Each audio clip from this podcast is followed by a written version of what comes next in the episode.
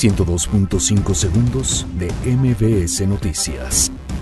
ONU advierte que México presenta cifras de muertes violentas propias de un país en guerra. Detienen en Jalisco a El 8, líder regional del cártel Jalisco Nueva Generación. Capturan en Tlajomulco de Zúñiga a la Barbie, líder de los Zetas Vieja Escuela.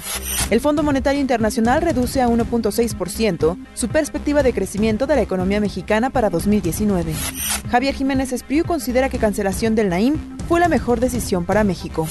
La Secretaría del Trabajo y Previsión Social estima que la reforma laboral sea aprobada este mes. Mike Pompeo asegura que Kim Jong-un sigue siendo un tirano. Dalai Lama es hospitalizado en Nueva Delhi tras padecer dolores en el pecho. Este miércoles científicos darán a conocer la primera imagen de un hoyo negro.